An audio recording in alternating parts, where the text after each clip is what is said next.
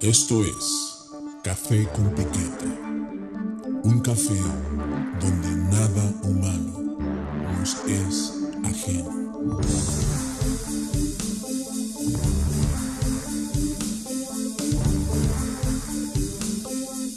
Café con Piquete.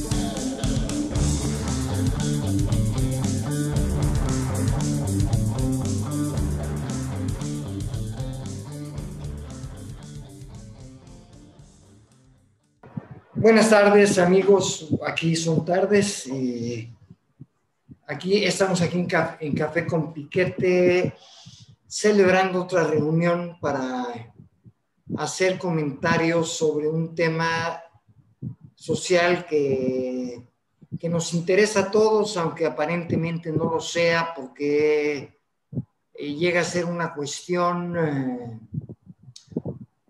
eh, prohibida o tabú, digamos, ¿no? Y es la cárcel. O sea, uno no habla sobre la cárcel porque no vaya siendo Blue Demon y me caiga acá un, un hechizo y, y vaya yo para allá, entonces mejor no hablamos de la cárcel. Porque además no hay caso de hablar de la cárcel, porque yo nunca voy a caer en la cárcel y además es un tema que no, yo y mi familia somos buenos. Entonces, este, pues es muy difícil que, que nos vaya a tocar que algún día entremos en la cárcel. Eh, la cárcel es una de cuatro instituciones, o tres, ya no me acuerdo, que marca Foucault en Vigilar y Castigar. Las otras tres son los hospitales, las escuelas y el ejército, el ejército también, en los que eh, son modelos de disciplina y que tienen que ver con la, con la sociedad de la disciplina que estamos ahorita en tránsito entre esa y la de, la de, ¿cómo se llama? Eh, la de la supuesta liberación, que, que no es cierto. ¿no? Ahorita olvidé, perdón. Pero bueno, la situación es que eh, es una, son modelos de desarrollo dentro de una sociedad en las que se hace un sistema disciplinar jerárquico y, eh, ¿cómo se llama? De alguna manera de educación, ¿sí? Y de seguimiento y observación de sujetos y de reglas, que tienen que ver con reglas, con normas, una normatividad que se tiene que, que aplicar y que ser seguida para no caer en, eh, en el error y ser castigado, precisamente. ¿no? O sea, no ser un infractor de la regla, porque de eso se trata. Eh, la cárcel es el, eh, de estos tres modelos, posiblemente sea el modelo más triste, el, el modelo más oscuro, eh, el modelo precisamente del que nadie quiere saber, porque eh, lleva a la privación de la libertad, que también, este, como decías hace un momentito, es una condición doble, porque yo estoy encerrado afuera y si estoy adentro estoy doblemente encerrado. ¿no? Este, digo, ahora con la sociedad de la vigilancia, en la que todos estamos vigilados, todos estamos, eh, se sabe de todos nosotros lo que hacemos, lo que no hacemos, bueno, se puede saber, ¿no? Si si es requerible. Si yo puedo hablar por teléfono, este, ir, venir, hacer lo que se me pegue la gana, aparentemente, pero si soy requerido por alguna institución, ellos tienen un expediente audiovisual para revisar acerca de mí, ¿no? Entonces ya pues no soy tan libre. Pero bueno, vamos a la situación de la cárcel. La cárcel es una... eh, una de las cosas que dice Foucault y que habla también en el nacimiento de la clínica es que al mal hay que encerrarlo. Y, en el nacimiento de la clínica habla de la enfermedad, ¿no? Por eso es el mal. O sea, antes era abierto, ahora hay que encerrarlo, hay que guardarlo, hay que ponerlo en un lugar particular para observarlo, para vigilarlo y para controlarlo. O sea, el mal debe ser observado, vigilado y controlado para tener un control sobre él. Y, el mal, desde luego, tiene que ver con, los infractores de la ley, o sea, con los delincuentes, criminales, pueden ser, pues desde ladrones hasta homicidas o lo que sea, narcos, etcétera. Y, a estas personas se les somete, porque no hay otro término, a una condición especial. más, de hecho, en esas cuatro instancias, todo el mundo está sometido a algo. O sea, si yo estoy como enfermo en un hospital, estoy sometido a las órdenes médicas y a los tratamientos. Si estoy en la escuela, estoy sometido a los maestros y a los planes de estudio. Y en el ejército, pues, ¿qué les puedo yo decir? Ahí las jerarquías son muy claras y, este, y el sometimiento, la obediencia, debe ser muy clara también. Las empresas. ¿Perdón? Las empresas también. perdón, sí. Las empresas eh, tardíamente vienen a ser también un modelo de este tipo, en el que a las personas se les encierra. Ahora ya está, eso también está modificando, pero hasta el día de hoy se nos ha encerrado en un lugar particular que tiene un nombre específico eh, se llama la empresa Pérez o Juárez o lo que sea, en la que hacen cierto tipo de, trabajo, de negocio, y en el que la gente se tiene que someter a un horario, a una jerarquía, a reglas de trabajo, ¿sí? y, a, y a un código normativo mediante el cual puede ser a veces premiado, a veces sancionado.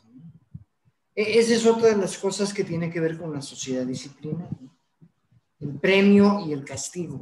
El premio y el castigo son básicos en esto porque en un momento dado van a hacer que la gente responda de la manera en que el sistema, lo voy a llamar así globalmente, lo requiere, ¿no? O sea, si yo soy, puede ser, o sea, no siempre es así, pero puede ser que yo soy un chico bien portado, hago bien mi trabajo, llego a mis metas y lo que sea, pues me dan un premio, ¿no? Me dicen, señor, este, Flores, usted se ganó un viaje a, a las Islas Fiji porque llegó a las metas y las sobrepasó. O todo lo contrario, ¿no? Señor Flores, usted por su actitud delincuencial, se ganó un viaje a las islas, pero a las Marías. Y ahí sí, pues es otra cosa, aunque también ya eh, parece que, no sé, a unas fechas, un año o dos, ha salido de la, de la esfera penitenciaria. Y ahora van a ser centros turísticos o algo así Bueno, pero ese es el caso, ese es el caso básico, eso es simplemente para englobar lo que estamos hablando. No sé qué tengas que comentar, Armando. Pues sí, mira, pues es que es exactamente, a lo mejor para la mayoría de nosotros, eh, nos imaginamos que la cárcel es, el, es digamos, la institución, em, digamos, que lleva, eh, que tiene como antecedente las mazmorras, los calabozos, eh, como si solamente fuera una continuación de algo que es como que siempre ha existido, ¿no? Un lugar de castigo para aquel que eh, infringe la ley o atenta contra la sociedad o atenta contra su prójimo y entonces tiene que haber estos lugares de exclusión para proteger a los demás, ¿no? De esta amenaza. pero, pero es una imagen muy parcial, muy limitada, muy de película, ¿no? Como cuando ves películas antiguas y piensas que esas personas y tú están pensando lo mismo y creen lo mismo y más o menos se mueven bajo los mismos criterios y no. En realidad, este, bien decías, Carlos, ¿no? la, la cárcel como hoy la conocemos, como fue diseñada, es un invento moderno, nace con la modernidad, ¿no? Curiosamente, una modernidad que ensalzaba la libertad y el derecho al pensamiento y eh, glorificaba el sí, ¿no? Y, es, no todo, exacto, los derechos humanos, bueno, la Revolución Francesa y todo este tipo de cosas. Y justo ella es la que empieza a crear estos dispositivos, estos sistemas de control, de disciplina, ¿no? Eh, como uno de ellos es la cárcel, ¿no? Entonces sí, sí está muy pinche interesante y además este, es muy importante marcar la diferencia, ¿no? Que antiguamente cuando una persona delinquía o hacía algo malo o atentaba contra alguna ley o contra el rey o contra que fuere, casi siempre lo que se disciplinaba, lo que se castigaba y el objeto de castigo era el cuerpo, ¿no? Eran los azotes, era el calabozo, era, era eh, determinado tipo de castigos, ¿no? muy crueles, ¿no? Eh, torturas, no sé cuántos latigazos, ta, ta, ta, ¿no? Eso todavía se alcanza a ver en algunas películas, ¿no? Esa manera de disciplinar a la gente o de, extraerles confesiones o ese tipo de cosas. Pero eh, el dispositivo de la cárcel es diferente porque se fue afinando cada vez más y más y más, se fue haciendo más sofisticado, ¿no? Eh, buscó controlar ya no solamente los cuerpos, que lo siguió haciendo, ¿no? Claro que siguen controlando los cuerpos, claro que sigue habiendo ahí una una, intención, ¿no? De, uniformar y, de, como en el caso del ejército, ¿no? De que los cuerpos, ¿no? Denoten una postura, una condición, reflejen un modo de ser, reflejen un, garbo, una cierta imagen, ¿no? Igual, igual, que, igual que un delincuente, ¿no? Podríamos decir, ¿no? También te tienes que parar y mirar y ser y comportarte de cierta manera para que te la crean, cabrón, ¿no? Si no, te pasa lo de Tintán en ahí que nadie creía que era ratero ese cabrón y nadie lo tomaba en serio al güey, ¿no? Pero eh, en realidad lo que se estaba diseñando era el control de las mentes, el control del sujeto, de algo, se tuvo que inventar algo nuevo que controlar, que modificar, que, eh, disciplinar. ¿No? Entonces dice Foucault es que se tenía que crear algo, algo más sutil para tener el control todavía más atrás, más adentro ¿no? de la persona. ¿no? Y, poderlo controlar y poderlo modificar, como bien dices, poderlo disciplinar desde allá atrás, desde el fondo, desde sus más, ¿no? Entonces, por eso dice, ¿no? Eh, la intención de las cárceles modernas no solamente es privar de la libertad, que además eso va acompañado de la idealización que se tiene de la libertad en la modernidad. Es decir, si yo creo que el, máximo valor de la libertad, el máximo castigo será privar de la libertad, ¿no? Eh, pero además, les decía, eh, tiene como intención readaptar a las personas a la sociedad. esta es una de las tesis más interesantes porque es una de las más contradictorias, es una de las más controversiales del sistema carcelario actual, ¿no? ¿Realmente las cárceles están sirviendo para readaptar a las personas? ¿Cuál es el destino de la gente que pasa por una cárcel, no? en qué sentido se readaptó a qué, en función de qué, ¿no? ¿Qué tipo de dispositivos emplearon en él? ¿Qué tipo de estrategias, de educaciones, de formas, de reglamentos? ¿Qué tuvo que pasar o qué tendría que pasar esa persona para decir ya se readaptó? ¿No? Entonces yo creo que eh, estamos en ese, en ese punto, mi estimado Carlos, ¿no? Que estamos enfrentándonos a una institución que pareciera a todas luces que fracasó en su objetivo primordial, man. ¿No? Que eso de la readaptación se convirtió en un enorme mito, ¿no? Y que se sigue, digo, si le cambiaste los nombres a las cárceles, ¿no? Ahora sí, muchos ya se llaman centros de readaptación social, ¿no? Para, que, para dejar como de estigmatizar a la gente, ¿no? Eh, y ya no se les llamó presos o no, sino este, internos, internos, ¿no? O sea, pinches eufemismos chingones, ¿no? Para que no se oiga tan cabrón, estás interno, ¿no?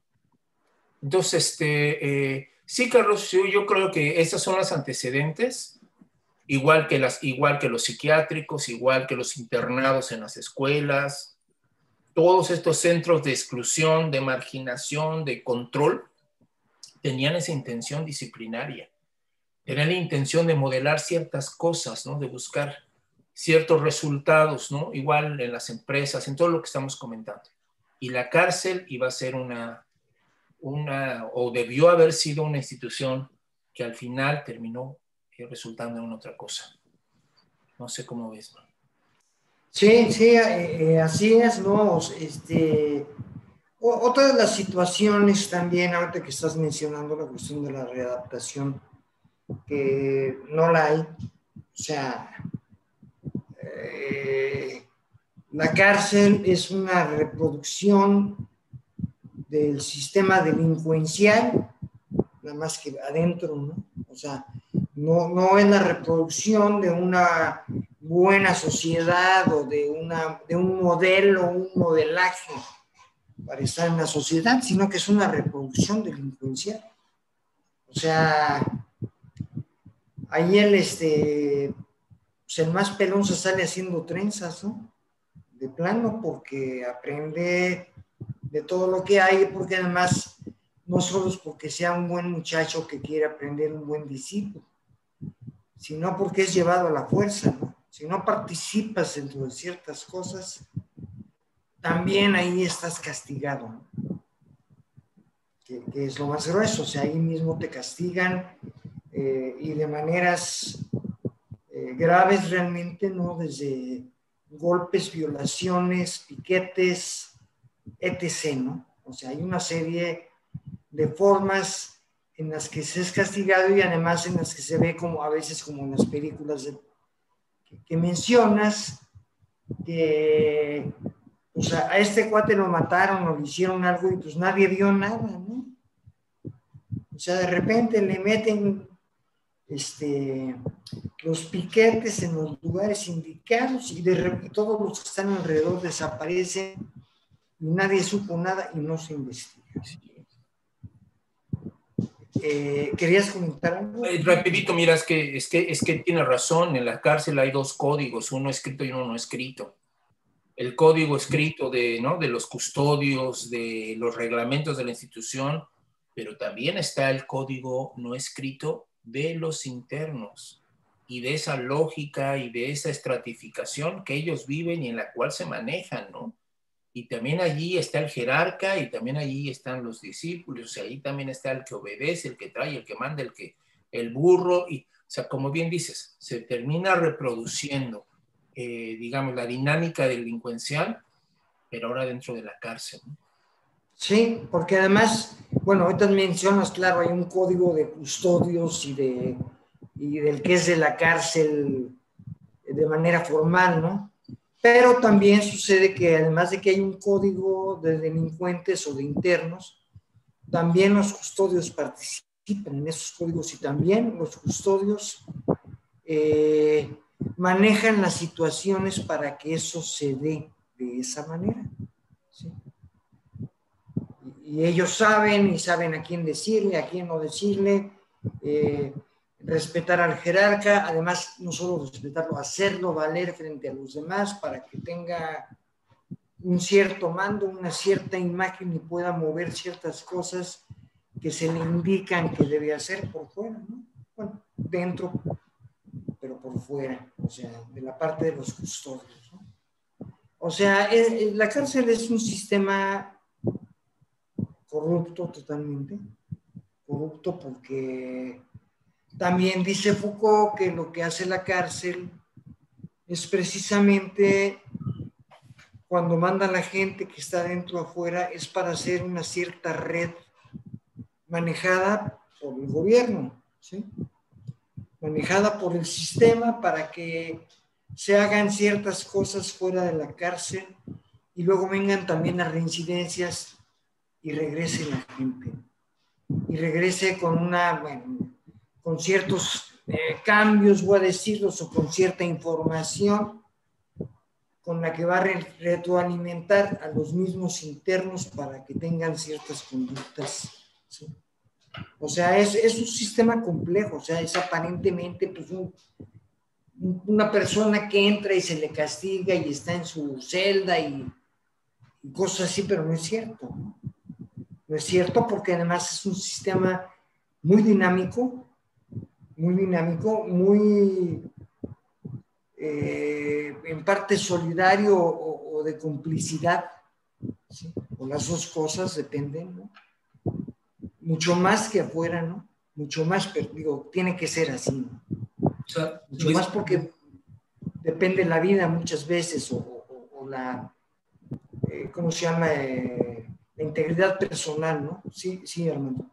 Sí, bueno, es que te iba a comentar, es, es que sí suena, mano, que, por ejemplo, sobre integridad y sobre el dinamismo que se vive dentro de la cárcel, pareciera que es un pinche negocio la sobrepoblación, cabrón. Así es. O sea, ese dinamismo de que entran y salen cabrones, ¿no? De entran, o mujeres, ¿no? Lo que, dependiendo del caso, ¿no? Eh, tiene una intención, es decir, una cárcel vacía no es negocio. No se tiene que estar sobrepoblada y eso genera dinero, genera presupuestos, genera contratos con personas que están ligadas a la cárcel, con proveedores, con N cantidad de cosas que se mueven. Más los negocios que se llevan adentro, como es la venta de drogas o cigarros o lo que sea, ¿no? Lo que sea. También adentro tienes que comprar lo que, lo que, lo que, lo que requieras, ¿no? Y es que ese estatus, mano, con el que entras, aparentemente o en ciertos, en bajo ciertas condiciones, no se pierde. O sea, la gente puede decir, no, solamente el pendejo entra a la cárcel, no, el jodido. Eh, eh, eh. Y si entras jodido a la cárcel, te va a ir de la rechingada dentro de la cárcel aún más, ¿no? Claro, si tú entras con lana o entras con padrino o entras con... Sí, sí, sí. tu cárcel va a ser otra cosa, ¿no? Claro. Claro, sí, sí, sí, es como veíamos el ejemplo con, eh, digo que, digo, ya se sabía, pero este fue una, una, cuestión muy patente de Raúl Salinas de Gortari, que pasa en su celda, que no es una celda, son como tres celdas juntas de lujo, llenas de, hay televisiones, alcohol, seguramente drogas, viejas, bueno, perdón, mujeres, ¿sí? Prostitutas para, para el gusto del Señor, etc. Y, además el Señor está comunicado. ¿no? O sea, eso de que los, es otra de las mentiras. Los celulares no están permitidos dentro. Digo, sabemos que muchas veces hablan de los centros penitenciarios para hacer chantajes ¿no? y fraudes. Pero hay gente que los tiene de una manera gratuita. Claro, estos que hacen los fraudes y todo también están coaligados necesariamente y por obligación con custodios y una serie de gente así. Ellos no, ellos no van a hacerlo porque son muy abusados o porque quieren, claro. Ellos también dentro de sus propios negocios, vamos a llamarle así, o su propia conveniencia, ven lo que pueden hacer para ellos mismos. Pero estamos hablando de una comunidad, de una comunidad informal, ¿sí? Porque no es, digo, ahora sí que no es una comunidad como una escuela o como el ejército, o sea, es una cuestión informal dentro de, que, de la que, como habíamos platicado, hay un dinamismo muy, muy, muy grande, ¿no? Y además, el que, ahí es el que no se mueve no sale en la foto, el que no cuenta con dinero, el que no hace tranzas, el que no participa, está más fregado. Y desde luego, entra, o sea, la, mayor parte, yo me imagino, o, puedo decir, de la gente que entra a un penal, a un centro penitenciario, es gente pobre. Es gente pobre porque a lo mejor robó algo que necesitaba y lo agarraron, o a lo mejor no necesitaba nada ni lo agarraron ni nada, simplemente fue un chivo expiatorio, ¿no? No sé si te acuerdas de la película esta que salió de del cuate este que meten en la cárcel y que él está, matan a no sé quién a siete cuadras de distancia y él está vendiendo mm. mercancía por Tepito, no sé dónde, y es otro dueño, ¿no? O sea, sí, sí, sí. sea cierto o no sea cierta, eso es lo que sucede, ¿no?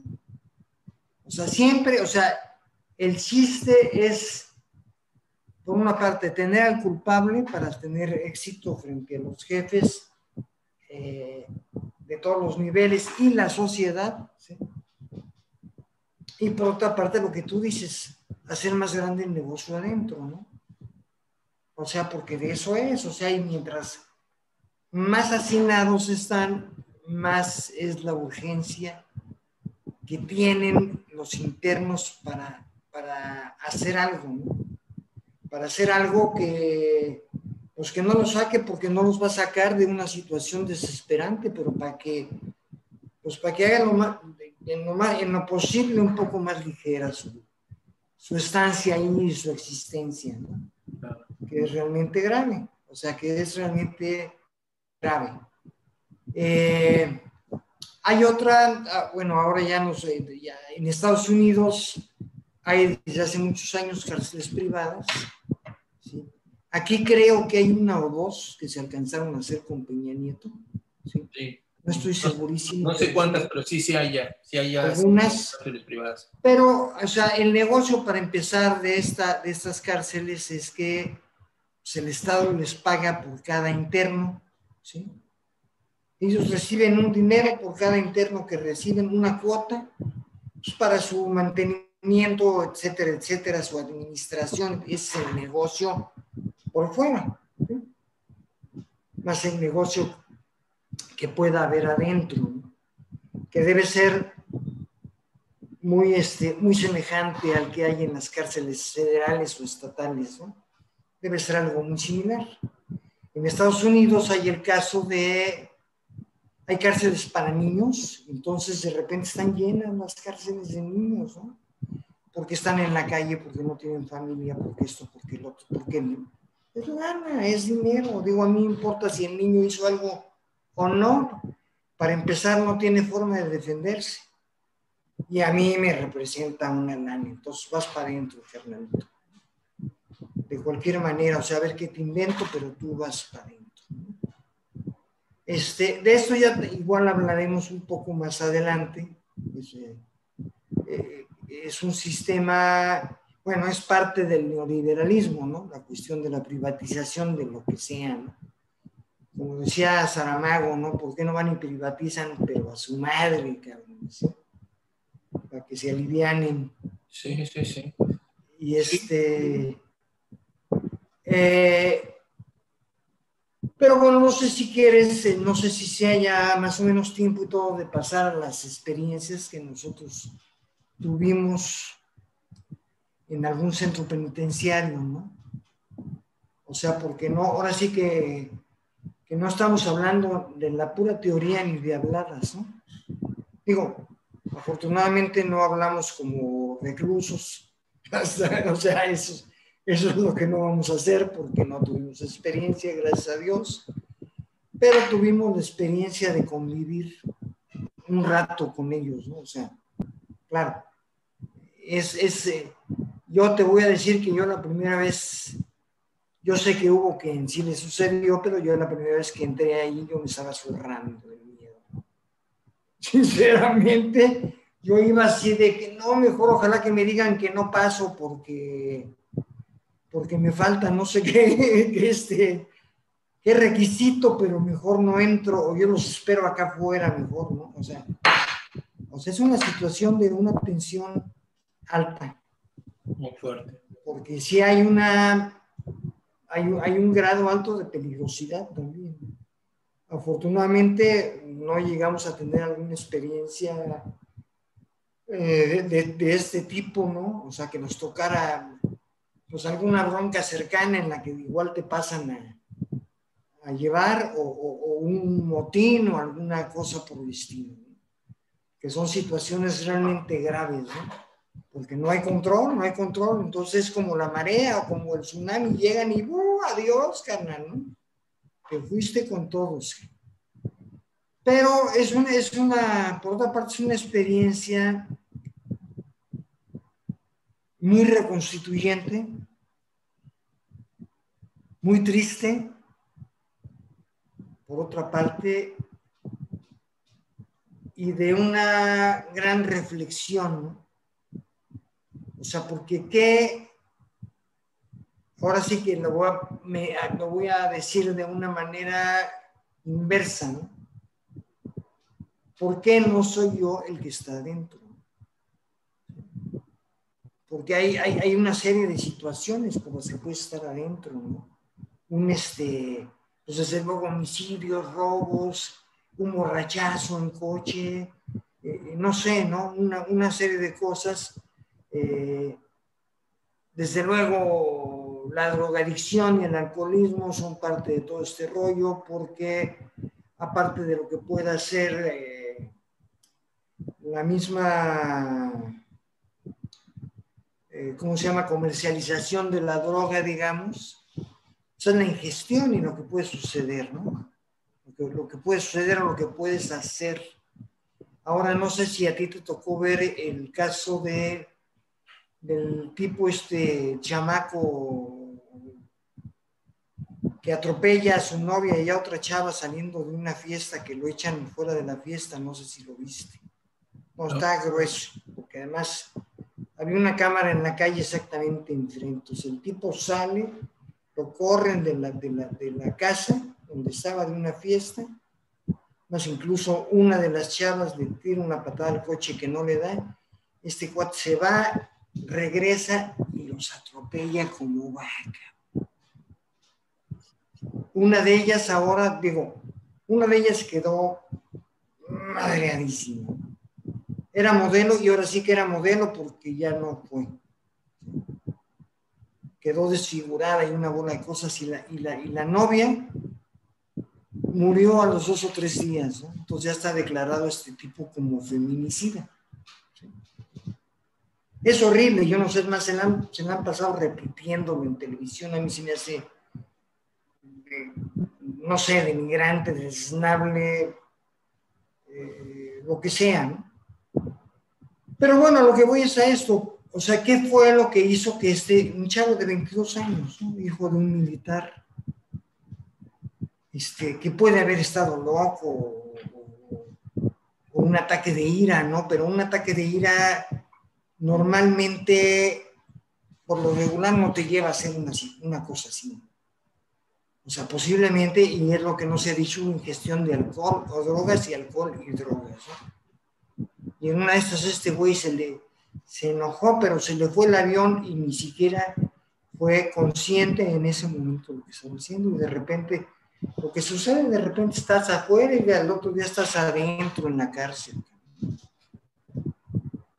Entonces hay, hay una serie de cosas eh, hay que reflexionar, hay que ver, o sea, para empezar la cuestión de la pobreza, la, pobreza.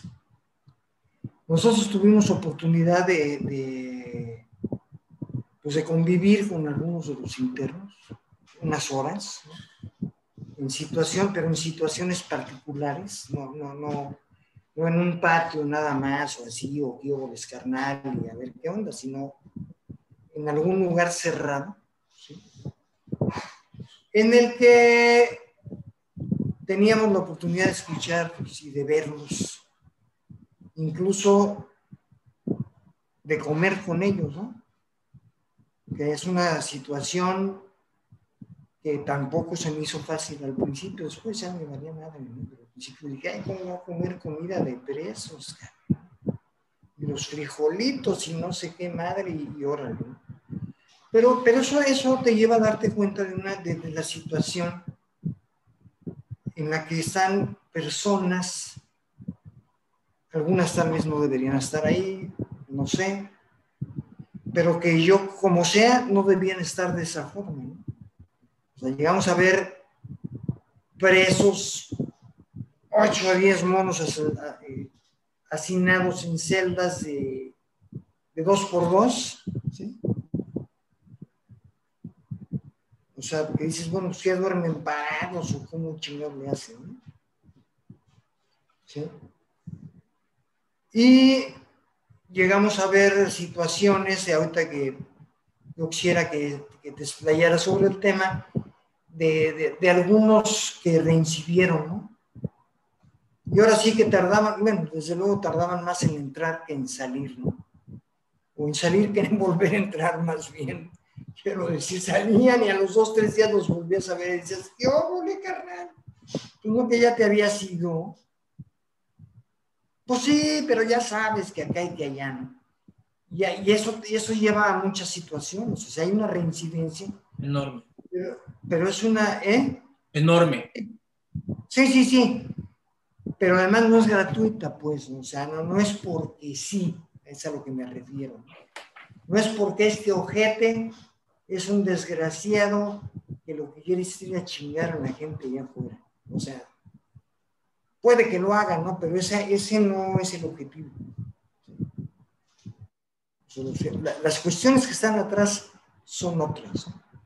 No sé, a ver, ¿tú qué, me, tú qué nos puedes comentar acerca de eso?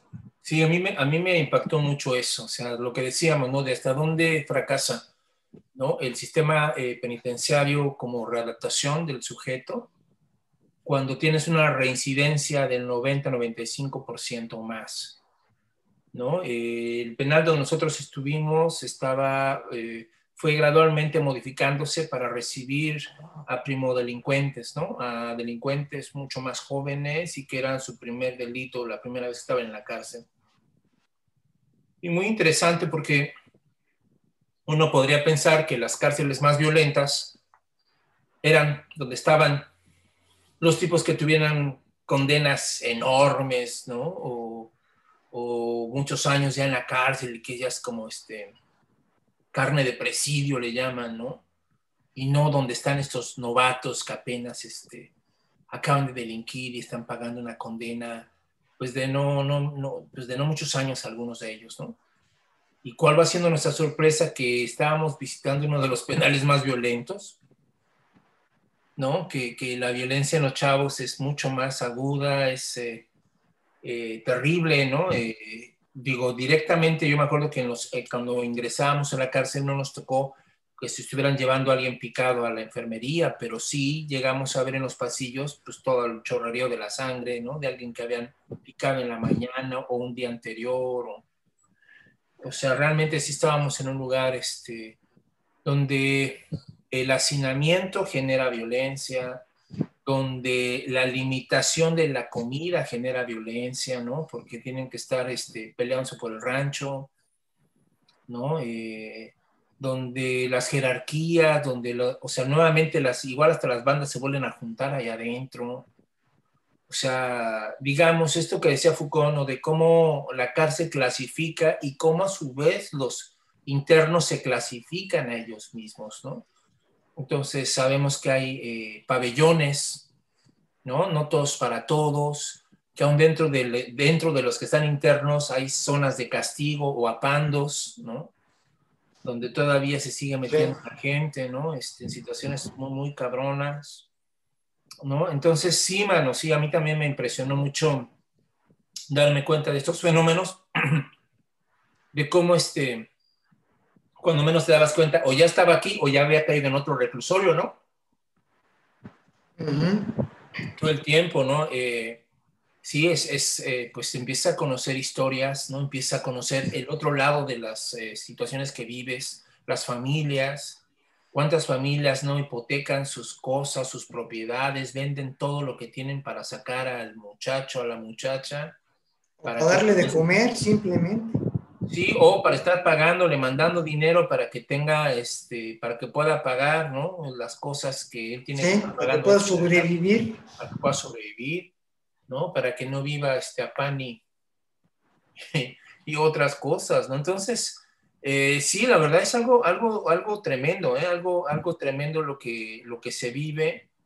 Eh, una lealtad también muy relativa, ¿no? Que también se genera una especie de hermandad entre ellos mismos aparentemente fuerte, pero, pero ya en momentos de definición, pues sí, sí, le andan poniendo el dedo a quien, a quien sea con tal de obtener un beneficio, ¿no? Hay, hay cosas tremendas ahí, ¿no? Y estábamos recordando hace un momento la historia de un tipo que eh, me acuerdo que nos contó que él había llegado ahí por, porque lo detuvieron, porque en una borrachera se le ocurrió robarse una torta de tamal ahí en Garibaldi lo detienen, este, pues, aparentemente no iba a ser una gran bronca, pero en el, en el Inter, en el, momento en que está ahí en, este, en esta sección, mientras se define su situación legal, lo quieren picudear allá adentro, él se defiende, pica a otra persona y la mata. Y eh, ahí le ponen una pinche condena pues, muy cabrona. ¿no? Entonces, eso de la torta de tamal, pues fue solo, el, digamos, el inicio de una serie de tragedias que vinieron sucediéndole a él.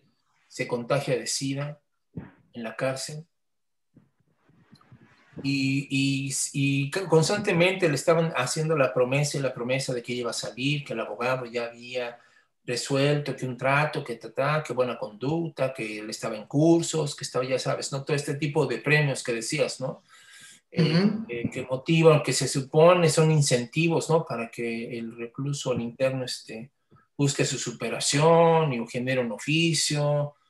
Eh, y así este buen amigo se la pasó así y cada vez que él ya se despedía y regalaba sus cosas porque ya se iba, pues le daban otra vez para atrás y volvía a quedar pues, preso.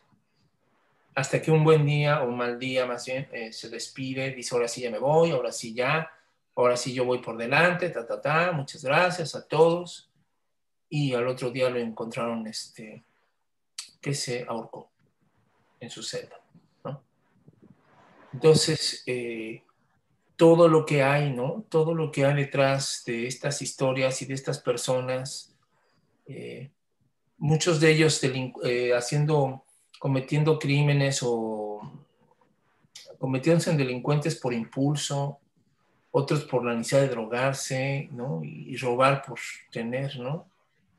Eh, tremendos, mano, historias tremendas que nos llegamos, que llegamos a escuchar de gente que súper resentida con su familia, con sus padres, con su historia, con su pasado, violentados desde niños, ¿no? Algunos de ellos ya con unas carreras largas, ¿no? En los tribunales, ¿no? El tribunal para menores, eh, eh, algunos de ellos ya viviendo en la calle desde antes, o sea, o sea, cosas tremendas, o sea, gente igual, o sea, que iba de, provincia, que llega a la ciudad y en la ciudad se les hace fácil meterse a robar una casa y los agarran y para adentro, gente que no sabía siquiera su familia que estaban ellos ahí, ¿no? Que estaban ahí, este, o sea, cada pinche situación que nos muestra, digamos, esta, esta parte tan sombría, ¿no? De, la crueldad, de la, de la violencia, de la, del abandono al que viven tantas personas, ¿no?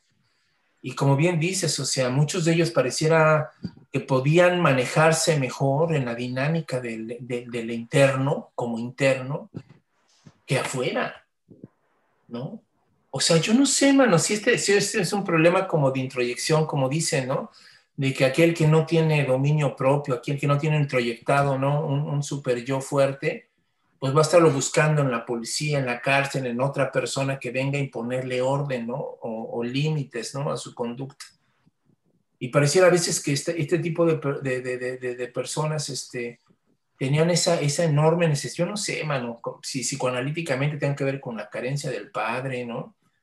Y, y terminan, ¿no? Este, padeciendo de una forma tan perversa, ¿no? Supliendo de una forma tan perversa esa falta de figura disciplinaria, de figura de autoridad en su vida, ¿no? Con la cual están tan resentidos y terminan eh, proyectándola en, situaciones como las que como las que yo viví, las que tú viste también, ¿no? Eh, gente de veras, me acuerdo una vez, mano, la experiencia de un muchacho que este, nos contaba que estuvo a punto de matar a su papá, man estuvo a punto de matar a su papá, que, era, fue un abusivo, fue un, cabrón con él, con su familia, con su mamá, con todo el mundo.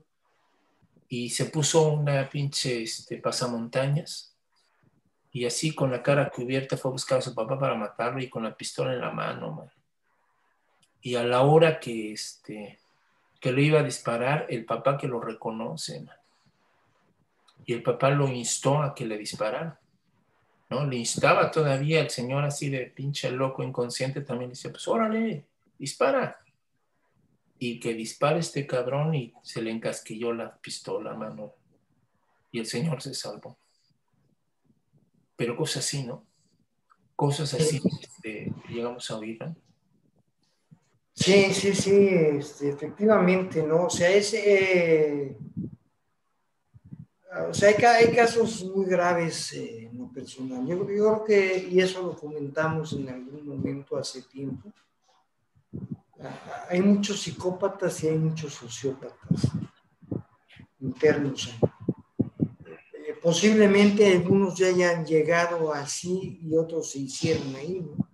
O sea, porque no debe ser nada fácil aguantar ese ambiente, aunque seas muy sano, o sea, como dices, como cuate que llegó de provincia y viene de una familia normal, digamos, y roba y lo meten y uy, ya, se acabó, ¿no? Se acabó. Eh, hay situaciones, yo me acuerdo de un, este, un interno, un muchacho, bueno, casi todos eran muchachos, que pidió, me, preguntó si podía platicar un rato conmigo, dije que sí. Y, este cuate tuvo la desgracia de haber sido violado por su madre que era alcohólica, O sea, y, cuando lo contaba era como una especie de vacío en los ojos, O sea, como sin sentimiento, pues, o sea, sin, no había coraje, ni había tristeza, había una especie de vacío, ¿no? Y, este, otro de los internos, me acuerdo, no sé si estábamos juntos en esa ocasión, pero que apuñaló a su hermano también, ¿no? O sea, después de haber hecho una cierta clase de tropelía, supo que su hermano lo había traicionado por no sé qué y lo apuñaló, no lo mató de milagro. Pero estas son situaciones que se dan eh, pues que no se dan. O sea, no, no, no es una cuestión, otra vez voy a insistir, de gratuidad, ¿no? O sea, es que lo mató porque sí, o porque le cayó gordo, o hizo aquello porque estaba enojado con la sociedad. O sea, esas son cuestiones muy abstractas. Vivimos en un sistema totalmente injusto. Totalmente, o sea, por donde se le vea es injusto. Algunos tenemos la suerte de estar en algún nivel de limbo, digamos, en el que por una parte, y lo llamo limbo porque no somos conscientes de lo que está sucediendo, y por otra parte, pues ahí vamos, ¿no? Ahí vamos, trabajamos y tomamos nuestro transporte, subimos, bajamos, hacemos lo que, lo que supuestamente se debe hacer y así la llevamos en vida. Pero curiosamente nosotros estamos ahí porque ellos están metidos en la cárcel. O sea, no sé si no, yo, yo qué culpa tengo de que aquel güey haya matado, robado, o lo que sea, ¿no? Yo creo que yo no, yo no estuve ahí ni lo conozco. No, pero yo participo del sistema. Yo participo del sistema de una manera estúpida e inconsciente. Y además hablando lo que hemos dicho, o sea, de una manera maniquea, los malos están adentro y yo soy de los buenos, ¿sí? De los buenos, ¿qué, güey, no? ¿Y por qué ellos son los malos? ¿Porque son los pobres? ¿Porque son los que se quedaron sin una oportunidad? ¿Porque son los que no pudieron hacer otra cosa que robar? ¿O que no tuvieron otra chance porque su familia estaba totalmente enferma y había mucha perversión y entonces pues todo se fue a chingada. Yo me acuerdo de un cuate que conocía afuera, ¿no? que pues que era un desmadre, el cuate se iba de su casa y, iba a pasear y chupar y fumaba motel. Y un día llegó a su casa y no había nada. Así. Entonces me subí por la banda y entré porque toqué y no me abrieron y no había nada. Yo, me imagino la impresión de ese cuate que llegas a tu casa y ya no hay nadie. nunca supe, nunca platicó el por qué o si los volvió a encontrar o no, pero imagínate la impresión como chamaco, ¿no? O sea, tú tienes, Sí, tú tienes una familia muy mal, muy bien, muy regular, lo que sea, pero un día no tienes familia. Así nomás. O sea, imagínate el choque, ¿no? Y hay una, hay, una cantidad muy grande de gente, muy, mucho más grande de la que creemos, viviendo en esas situaciones o sobreviviendo. Y los que pueden, porque además es una situación muy difícil, pueden porque yo podría decir gracias a Dios, pero yo no creo en esas situaciones. Pues hay gente buena, digamos, que de repente pues, los hijos se drogan y acaban en la cárcel. Ayer oí a una persona platicar, eh, esta persona, una mujer, tenía un problema de alcoholismo muy fuerte y, este, y tuvo que ya, ella ya, no sé, unos 40 años, tuvo que internar a su hijo en, la, en una clínica, una especie de anexo. Y un día, no, no sé por qué, no traía el celular y cuando lo agarra ve que tienen 17 llamadas perdidas del centro este de rehabilitación. Y habla y dice, su hijo acaba de morir. Trágate esa o sea, ¿por qué ella sí y yo no? a lo mejor suena muy grosero y, la gente que me escucha le dice, bueno, pues a mí me vale madre. Seguramente eso le sucedió porque era una tal por cual. Pero yo no creo eso. Claro, no, ni yo. yo no creo en eso, yo no creo que eso le sucedió porque, porque era mala y porque le tuviera que suceder porque no sé qué. Eso le sucedió porque hay un sistema totalmente injusto que nos empuja, que nos lleva por un lado a algunos, con todo y broncas, y se los lleva la chingada a otros, y, no a pocos, o sea, a una gran parte de la población. Tú dime, ¿qué hace una familia que no tiene que comer?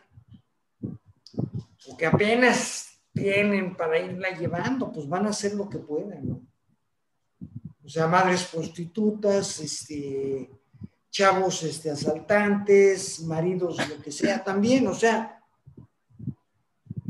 o sea, yo no me voy a poner a culpar a una persona así, o sea, ¿cómo puedo yo hacer eso cuando yo he tenido, no sé si porque sí o porque no, pero otras, otras, eh, yo he estado en otras circunstancias, digamos, no voy a decir oportunidades yo he estado en otras circunstancias que me han permitido de alguna manera salir adelante de otra forma.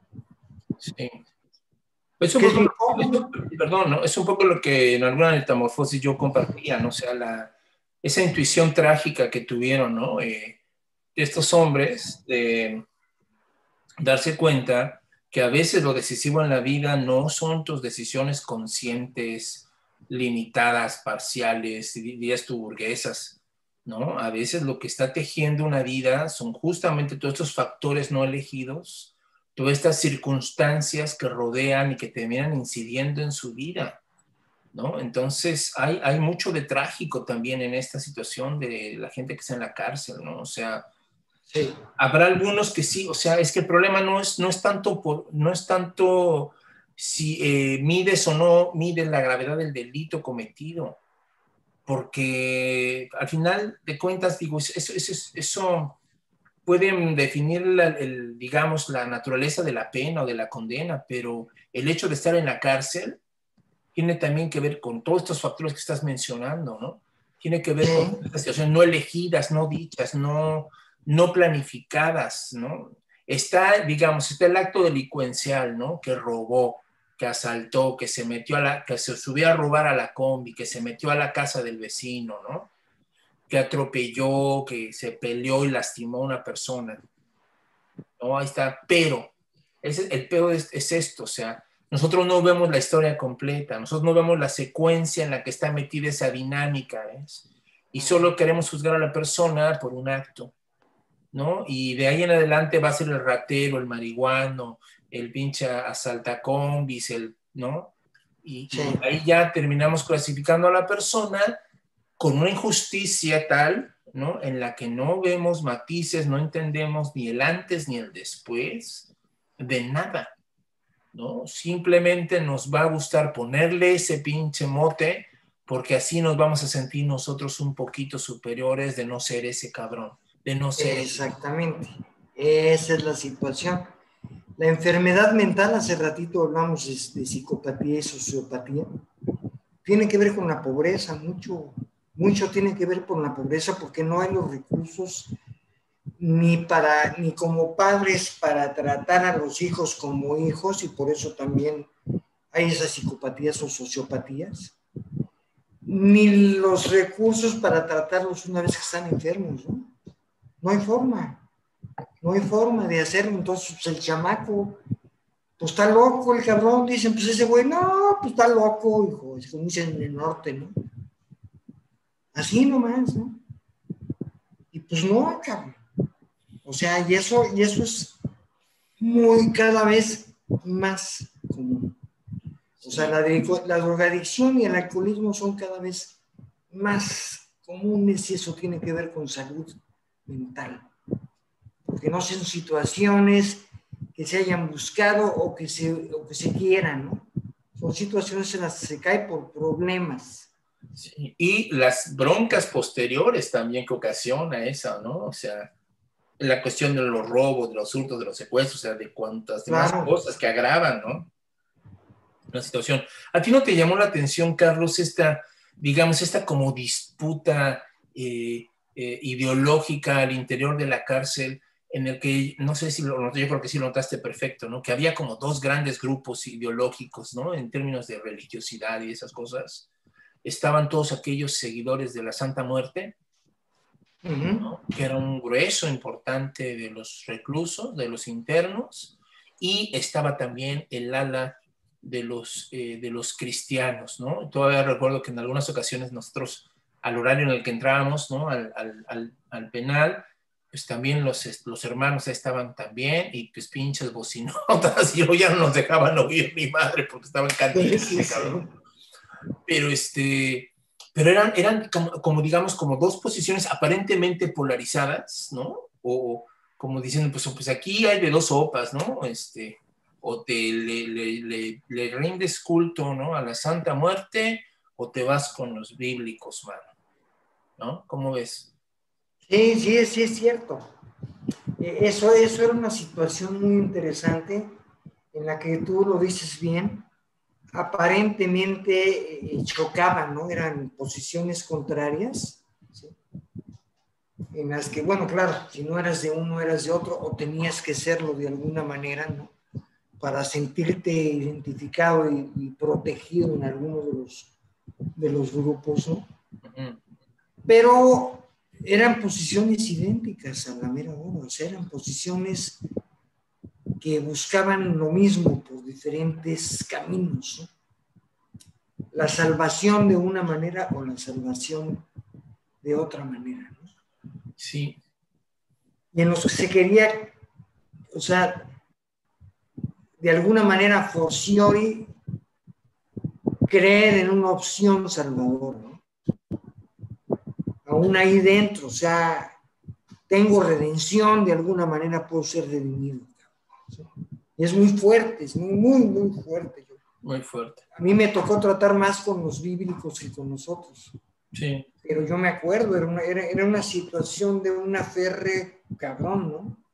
Digo, como, como, como lo hemos visto también en la calle, ¿no? Sí, sí, sí, sí. Pero, pero así era, o sea, yo necesito ser redimido. Sí. Sí, o sea, es, y ese, es como el último asidero, que es también la última evasión. Es que, es que eso voy justamente, o sea, sí, sí, a mí me parecía que, por un lado, ambos reconocían que del sistema no iban a obtener ni madre, ¿no? O, que por, o por quererle ganar al sistema estaban allí y el sistema se los chingó, ¿no? Por quererle jugar al chingón, pues a la chingada se fueron, ¿no? Pero, pero también había, em, digamos, esta, esta como, es que me hace, me hace un poco perverso, ¿no? Con todo respeto para todas las personas que siguen estas tradiciones religiosas, pero, pero eh, eh, el, el, infundirles esta sensación de estás en la cárcel, pero eres libre en el espíritu, pero tú y el Señor y bla, bla, bla. Y de repente yo decía, oye, pero todo este asunto ideológico de, de, de hacerles creer todo este tipo de cosas, de que ya eres salvo, de que ya Dios ya te encontró, ya te rescató, que este, eh, sin cadenas, ¿no? Él, él, ya te liberó, ¿no? Solo falta que, ¿no? Salgas, pero tú ya eres libre en Cristo y ta, ta, ta, ta, ta, ta, Pero al mismo tiempo, mano, este, muy poco trabajo de autoanálisis, mano. Cero. Sí, cero. O sea, muy poco trabajo de, oye, cabrón, pero, pero ¿qué onda con estas dinámicas, no? ¿Qué onda con estas historias que fueron gestando tu personalidad, tu vida, tu destino? O sea, o sea, porque finalmente si tú no te apropias, diría Jung, ¿no? Si tú no te apropias de eso, si no lo traes a la luz, eso, eso que, eso que es lo inconsciente se va a convertir en destino y de ahí no vas a salir, cabrón, con todo y Biblia y con todo lo que gustes y mandes, cabrón, porque estas cosas no cambian por decreto, sino por, por un arduo trabajo de conciencia, ¿no? Yo estoy de acuerdo. Y lamentablemente no se da, bueno, y los otros, pues todavía, digamos, en un pragmatismo todavía más cabrón, ¿no? O sea, en la Santa Muerte es, acepto la dinámica de, de, de, de que para pagar, para recibir tengo que pagar, y todo tiene aquí un precio, y yo tengo que pagar el precio de ta, ta, ta, ta, ta, y entonces yo entro en una dinámica con esto espiritual, la Santa Muerte, en la que yo tengo que cambalachar. Si ella me da, yo me endeudo, yo le doy, yo, me, yo le comprometo, y entonces una, esta dinámica, este cambalacheo, es como llevar el sistema a, a un nivel espiritual, ¿no? Más sutil. Es muy extremo. En, en, pero es, digamos, de un pragmatismo encabronado, ¿no? Porque vale madre si el negocio es bueno o malo tú con que pagues. Sí, sí, sí, sí, sí, sí. Porque ese es el negocio, la mira, con que pagues. O sea, sí, sí, sí, pero, pero también esto que estás diciendo acerca de la conciencia. O sea, la conciencia es algo muy difícil, o sea, muy difícil. Pero yo también pienso, o sea, yo, yo, yo pienso si una persona de alguna manera efectivamente tiene la oportunidad de la redención, y no me refiero espiritual, sino como ser humano, digo que también puede ser espiritual en otro sentido, no religioso, ¿para qué quiere un tipo que está ahí adentro tener conciencia? ¿Conciencia de qué? Si yo lo veo, o sea, ok, va a tener conciencia y va a decir, pues sí, es que yo esto y lo otro, y ya me di cuenta de que soy un pendejo, soy un cabrón por esto, y voy a hacer una serie de cambios. ¿Para qué? O sea, ¿qué te va a reportar?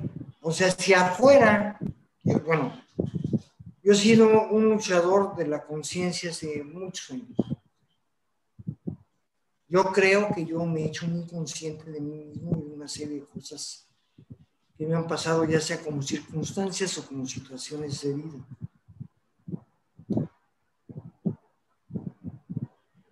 Y estoy solo. Vivo apenas contigo, no, pero estoy solo. O sea, cuando yo empiezo a hablar con alguien a nivel consciente, esa persona me rechaza o me corren, porque me han corrido del lugar, o simplemente no me escuchan y siguen hablando de lo que estábamos hablando. O sea, la conciencia, como empezamos, es un regalo, es algo que se gana. Pero la gente no quiere conciencia porque la conciencia te hace responsable. Ese es el problema de la conciencia. La conciencia te hace responsable.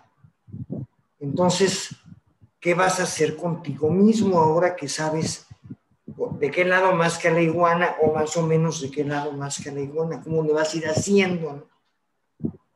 ¿Cómo vas a cambiar tu situación interna para que pueda cambiar la externa y llevar tu vida de otra manera? Sí, fíjate, ahí, estás tocando un tema bien cabrón, digo, que hasta da para un café con piquete extra, ¿no? Ya que estamos en, en el cierre de este, ¿no? Eh, todo, el asunto de la conciencia es todo un tema sasazo, complejo, complicado, muy, muy, muy cabrón. Eh, pero obvio, eh, yo recuerdo que hay, había formas muy perversas. Creo que ¿Perdón? Sí. Ah, ah, bueno, te decía que sí, yo llegué a escuchar entre ellos formas muy perversas de entender esto de la conciencia o del darse cuenta. Por ejemplo, yo llegué a escuchar a alguien que decía, sí, claro, este, pues es que estamos aquí por pendejos, ¿no? Entonces, de lo que se trata ahora es de aprender a robar bien para no volver a caer en la cárcel. Aquí tienes que venir a aprender a ser un mejor ratero, ser más consciente de tu, de tu business. Exactamente. Para no caer de nuevo, ¿no? Entonces dices, no mames, cabrón, y ese es el nivel de conciencia que agarró este cabrón. Bueno, sí, sí, sí, sí. Puliendo, ¿no? Puliendo. Me acuerdo, ¿no? Yo sí, yo me acuerdo, es cierto, en, pláticas a veces más íntimas, o sea, de lo, que, te platicaban era de eso, de eso, de cómo ser y de cómo llevársela eh, de una manera más consciente, pero es lo que quiere la gente afuera también, o sea, es lo mismo, fe eso. Yo creo que sería bueno pensar en una en un capítulo particular, pero desde luego eh, haciendo saber que estamos hablando ahorita acerca de la cárcel y acerca de la fuera, que la conciencia tiene que ver mucho con eso. Pues no sé, yo creo que, este, pues bueno, no sé si quieras terminar con algo. Sí, fíjate que me quedo con esto que me decía, hablando de conciencia, que me dijo una vez un tipo, un buen tipo, entrañable tipo, ¿no? Eh, que una vez me dijo, oye Armando, si sabes qué es estar en la cárcel, ¿sabes qué es lo cabrón, lo más cabrón de estar en la cárcel? Lo más cabrón, me dijo. Mira, lo más cabrón no es cuando te van a ingresar y estás con el pinche nervio cuidándote que te van a picar o que van a abusar de ti. Lo más cabrón no es la pinche comida, el maltrato, lo más cabrón no es la pinche, el pinche estado de violencia y de zozobra permanente en el que estás en la cárcel, ni que extrañes, o cuando va tu familia, ¿no? Los días de visita a verte, te llevan ahí un taquito, la chingada. Dice, la cárcel se siente, se vive en su máximo cuando llega la puta noche, cuando estás ahí en la madrugada y no puedes dormir. Allí está la cárcel. Es decir, como dirías, ¿no? Cuando la conciencia aparece en esas pinches noches de insomnio y te hace la eh, vida. Eh, Aunque no quieras. Ahí. Bien, bien. Pues bueno, eh, amigos, esto por lo pronto es el final de este capítulo. Ojalá haya conciencia acerca de lo que estamos hablando, o sea, que, que podamos haber ayudado un poco en abrir conciencia acerca de esto que es realmente grave para todos, no nada más para los que están adentro. Y este, que reflexionemos. Sí. Y nos vemos este, aquí en ocho días para los. Así es. Hasta luego. Un abrazo. Piensa mucho.